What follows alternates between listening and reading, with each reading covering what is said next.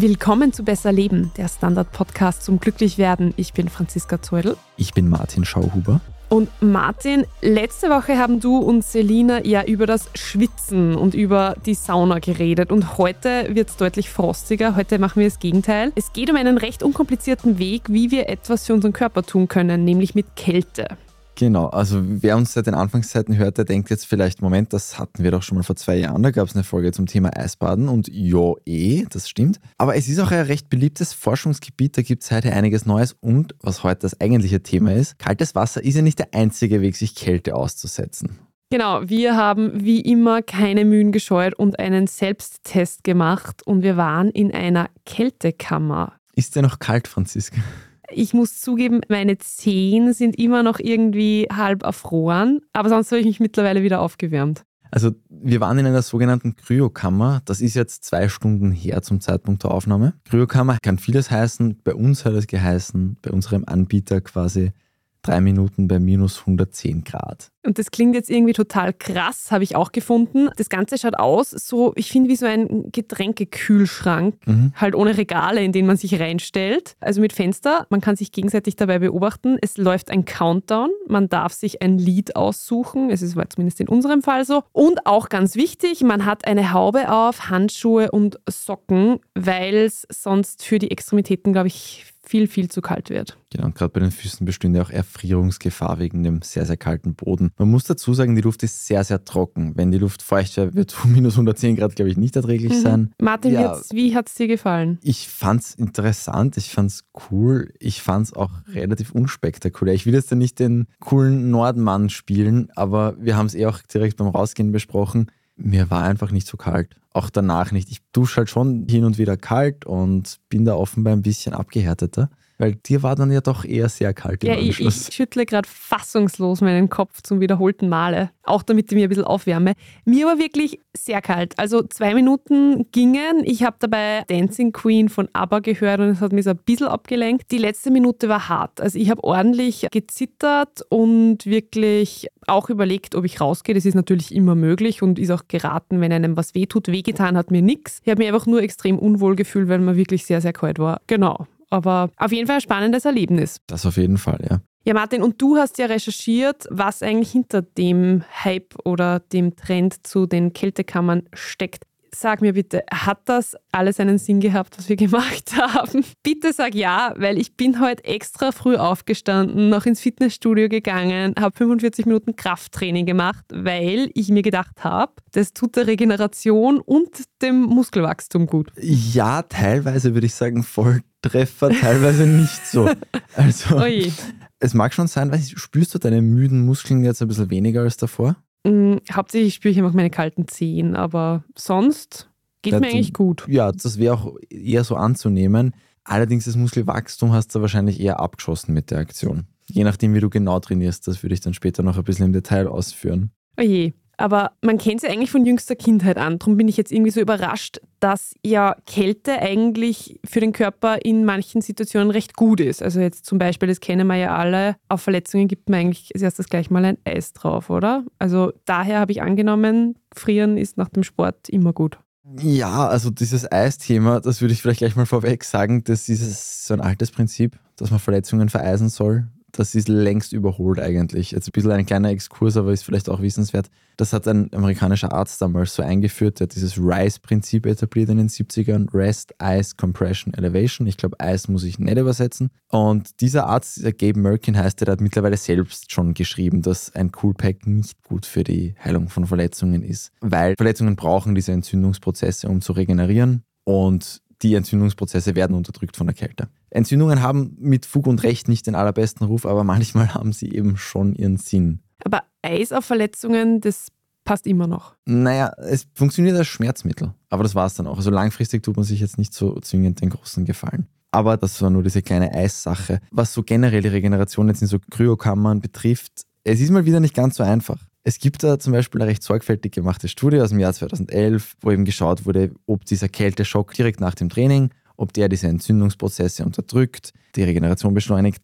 Da kann man so Biomarker, Entzündungswerte, das kann man alles messen im Körper. Und ja, da kommt dann das Ergebnis, dass man eigentlich bei diesen Werten da durchaus einen guten Unterschied findet. Dann schaut man die nächste Studie an, die auch recht sorgfältig gemacht ausschaut. Dann wird genau kein Unterschied gemessen bei diesen Werten. Dann machst du den nächsten von 28 Tabs auf und da ist dann wieder das Ergebnis, dass die Werte besser sind. Die Tendenz ist schon klar, es gibt es auch mittlerweile ein paar so Sammelarbeiten. Ja, wahrscheinlich ist so eine Kryokammer schon der Regeneration zuträglich, der normalen Regeneration von belasteten Muskeln. Aber wenn ich jetzt nicht verletzt bin, sondern so wie ich halt einfach nur Sport gemacht habe und schneller regenerieren will, weiß man nicht, ob die Kälte was bringt. Wissen wäre noch ein bisschen zu viel gesagt, ja, das stimmt. Aber für Eisbäder gibt es schon eine große Metastudie, die ist erst voriges Jahr rausgekommen, ist recht aktuell. Und die hat ergeben, dass ein Eisbad nicht nur dafür sorgt, dass sich die Muskeln danach besser anfühlen, sondern dass sie auch die Muskelleistung am Tag danach verbessern. Das halt gerade für Leute, die sehr sportlich sind, die wirklich oft Sport machen, ist das schon relevant. Eisbäder sind natürlich wesentlich günstiger bei der Erforschung. Deswegen gibt es die Studie halt für Eisbäder und man kann eben oft annehmen, dass das dann bei der Kryokammer wahrscheinlich ähnlich ist. Mhm. Also immerhin, ja. Ja, nur das, was ich vorher kurz angeschnitten habe.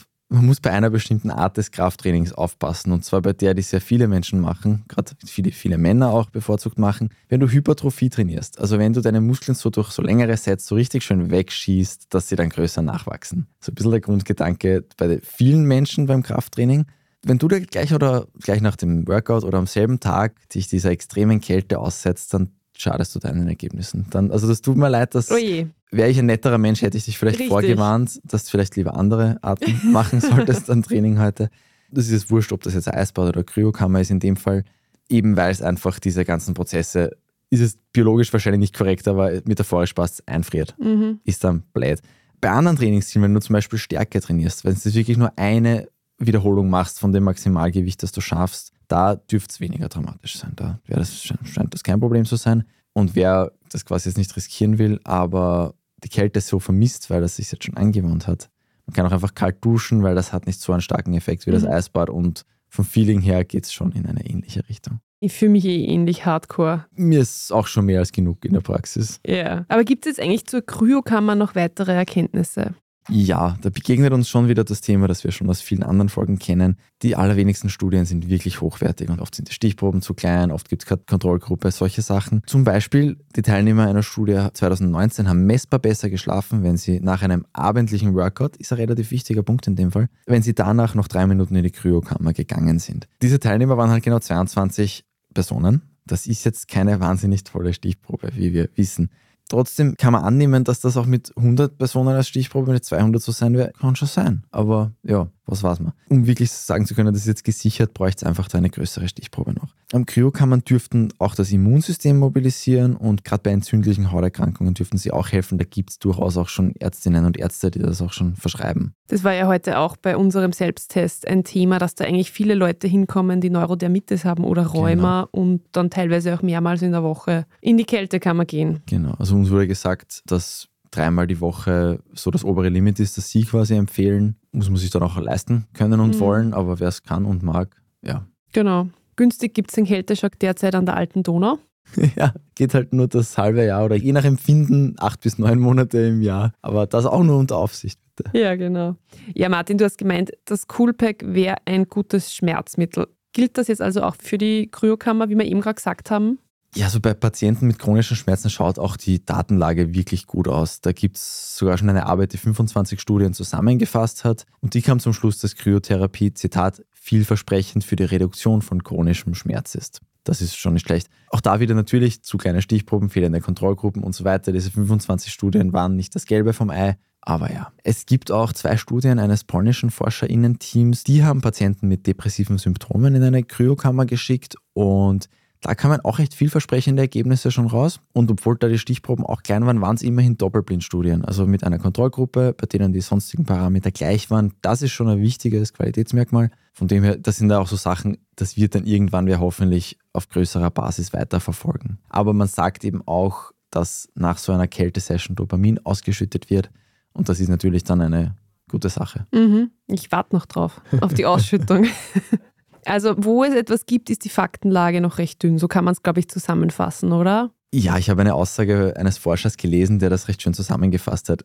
Zitat, es gibt deutlich mehr anekdotische Evidenz als Forschung. Immer wieder kommt noch der Placebo-Effekt vor, der, wenn er funktioniert, ja auch begrüßenswert ist. Ja, wer denke, dass es einen Sinn hat und wer das Geld dafür ausgeben will und auch die Energie dafür aufwenden will. Ich meine, die Energiebilanz von so einer Tiefkultur ist natürlich auch nicht ohne. Ja, da spricht jetzt offenbar nicht wirklich was dagegen. Mhm. Wenn man sich jetzt anschaut, was mit diesen Dingen wahrscheinlich umgesetzt wird, das sollte man meinen, dass irgendwo schon eine von diesen Herstellerfirmen das Geld in die Hand nehmen könnte, um mal, und es gibt schon noch ein bisschen Forschung, das von solchen Instituten, Organisationen, was auch immer finanziert wird. Wäre es nicht schlecht, wenn vielleicht einmal irgendwer das Geld in die Hand nimmt, einmal gescheite Studien mit richtig großen Stichproben zu finanzieren. Aber es hält offenbar einfach keiner für nötig oder es gibt das Geld noch nicht, ich weiß es nicht. Aber viele Wissenschaftler nehmen eben auch an, dass einfach diese Benefits, die man vom Eisbaden schon besser kennt, wie gesagt, ich glaube Folge 20 oder so war das damals, wer da genaueres wissen will, dass die auch für Kryo gelten werden. Du hast es erlebt, es wird einem sehr kalt. Es wird einem jetzt in drei Minuten bei diesen minus 110 Grad nicht so kalt natürlich, wie wenn man jetzt zwei Minuten im Eisbad ist, weil Wasser einfach viel schneller die Wärme entzieht. Aber es ist schon zapfig.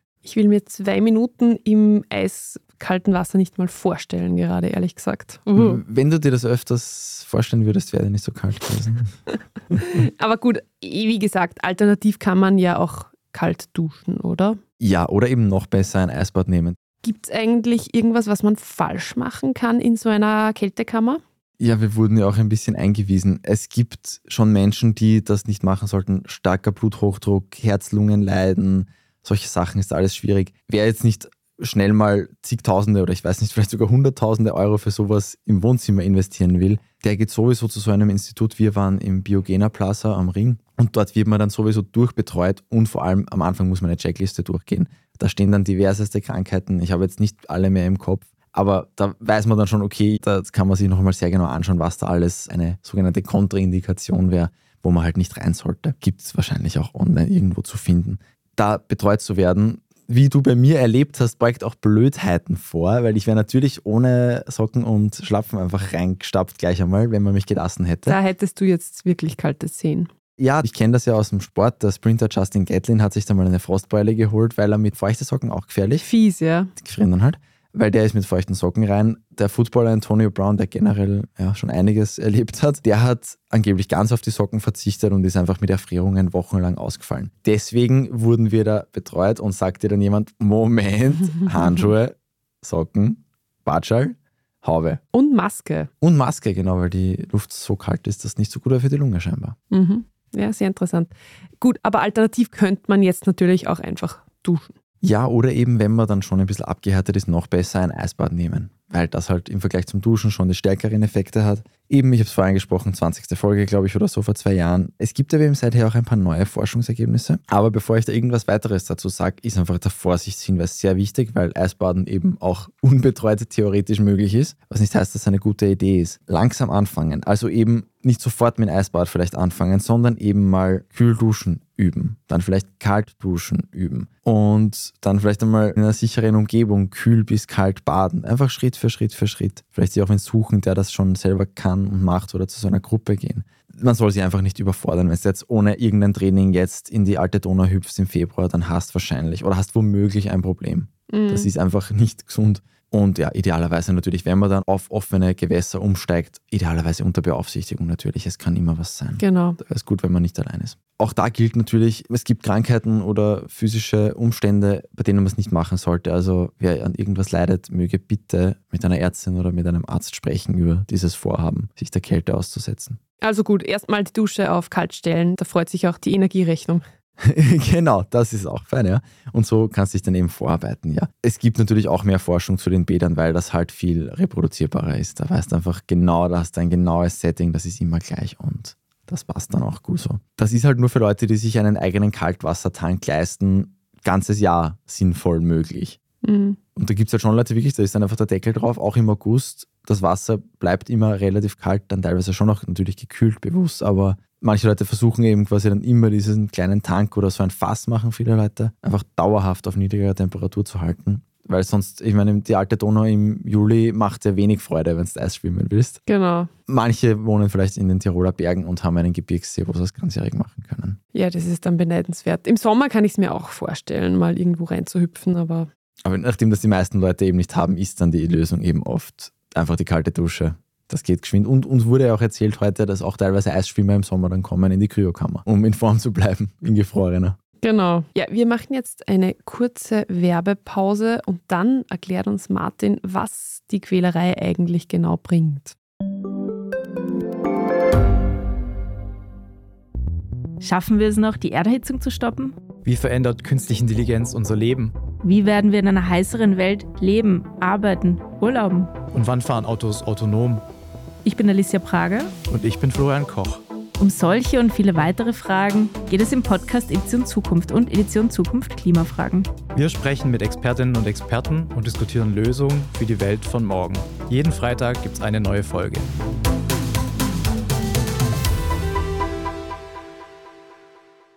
Ja, Martin, ich habe es eh schon gesagt, mehrfach. Meine Zehen sind kalt. Ich bin jetzt nicht so euphorisiert. Franziska, sind deine Zehen kalt?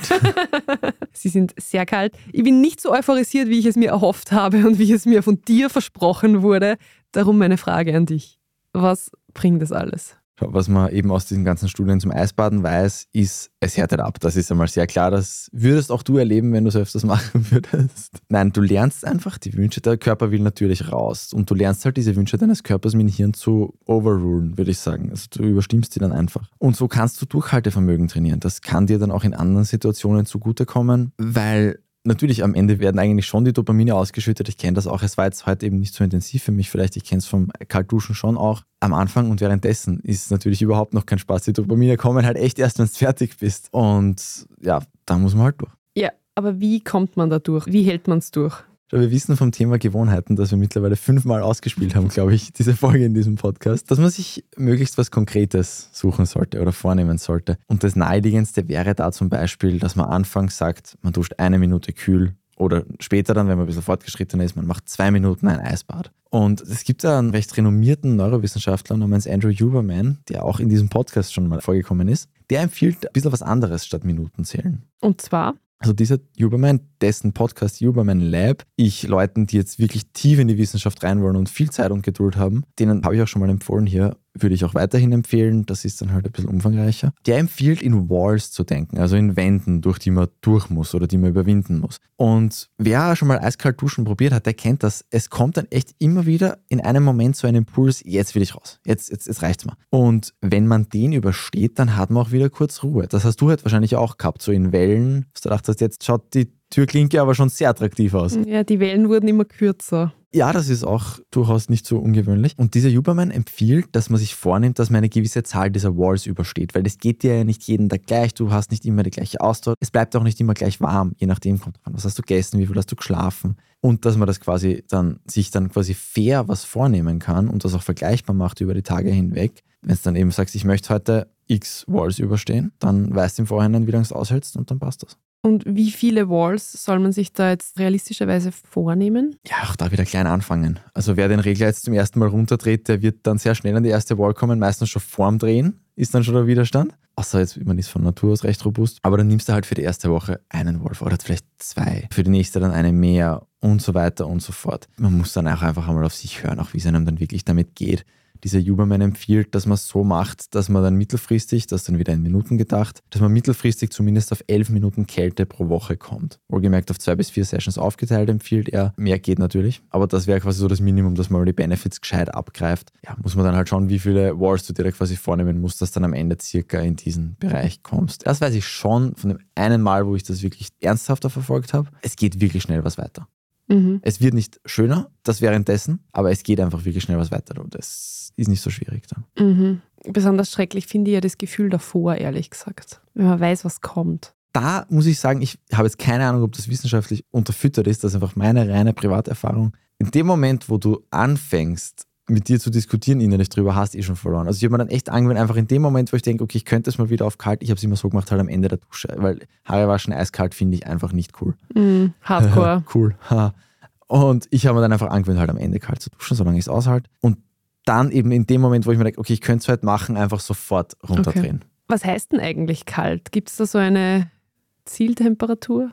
Na, dafür sind Körper viel zu unterschiedlich. Und ich habe die Erfahrung gemacht, in Wien auch tatsächlich die Wasserversorgungen. Mhm. Also in meiner alten Wohnung ist niemals so kalt worden wie jetzt im Altbau. Im Altbau ist der Tod, der aus der Leitung kommt. Also außerdem Frauen wird im Schnitt viel schneller kalt als Männern. Die Größe spielt auch eine Rolle. Also größeren wird tatsächlich schneller kälter, weil sie mehr Mhm. Körperfläche haben und, und, und. Also die Temperatur sollte schon sehr unangenehm sein, aber auch aus Sicherheitsgründen jetzt kein völliger Schock. Also es gilt eben so, du solltest schon auch eine Minute aushalten können, Walls hin oder her, wenn du wirklich jetzt mental gut dabei bist. Ja, unangenehm, aber so, dass man drin bleiben kann. Es wäre übrigens recht wichtig, dass du nach dieser Kälte nicht gleich warm duscht oder in die Sauna gehst, wenn du die vollen physischen Benefits haben willst. Warum? Der Körper wandelt, wenn er sich selbst aufwärmt, weißes Fett in braunes Fett um.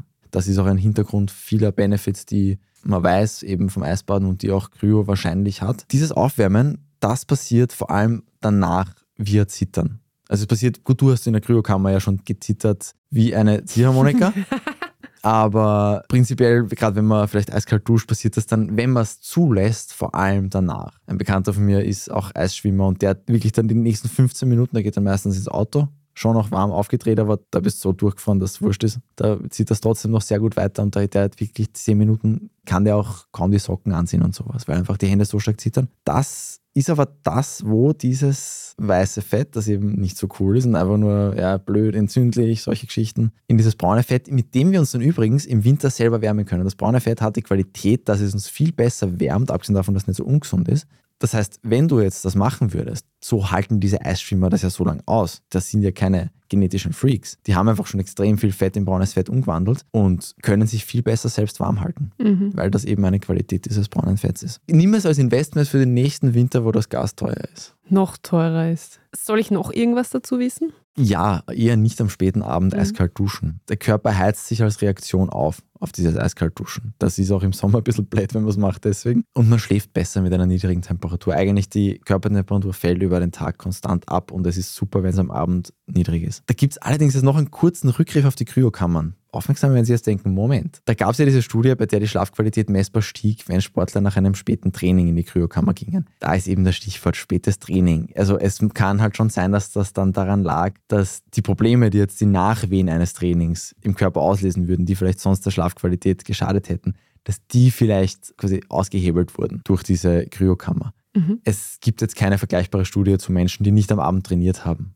Von dem her ist zu befürchten, dass was fürs Eisbaden gilt, auch für die Kryokammer gilt, dass am Abend jetzt nicht sehr toll ist für die Schlafqualität. An dieser Stelle ein kurzer Querverweis auf unsere Folge von vor ein paar Wochen über die ideale Tageszeit für Sport. Da ging es auch darum, dass Sport am Abend eher nicht so vorteilhaft Genau. ist, unter Umständen. Ich gehe jetzt und wärme mir die Zehen auf. Ich habe mir schon einen Heizstrahler aufgestellt und ich werde mich vor den kauern und mich aufwärmen. Bin aber trotzdem motiviert. Man muss noch einmal vielleicht kurz dazu sagen, Franziska ist halt eine Frau und ich ein Mann und das macht, weil da gibt es ja auch oft Diskussionen, weil Frauen schneller kalt werden und Männer sudern dann gern. Naja, Frauen wird einfach biologisch schneller kalt. Männer haben im Schnitt mehr Muskelmasse, die Muskelmasse hilft beim Aufwärmen und das ist schon ein Großteil der Zauberei. Und deswegen gab es auch mal die Debatte wegen Bürotemperaturen, dass da Frauen eigentlich meistens komplett benachteiligt sind, weil eher auf Männer Rücksicht genommen Genau. wird.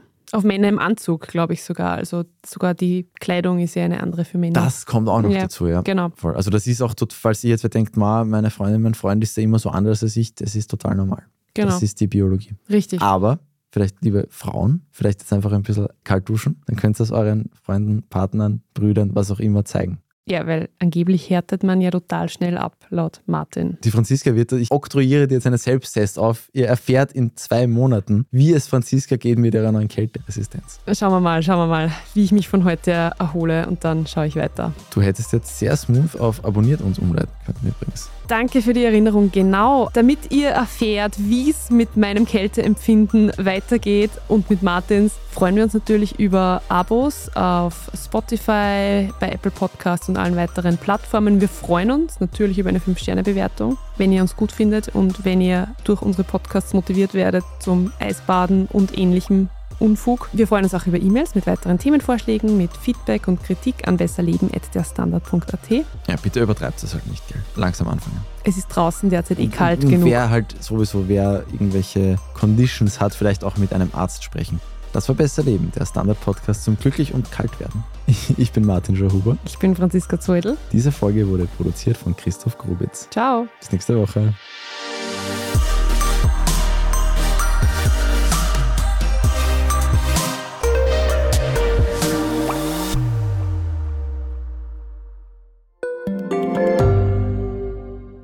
Frisst die Inflation mein Erspartes auf? Soll ich mein Geld in Aktien stecken? Und wie funktionieren eigentlich Kryptowährungen?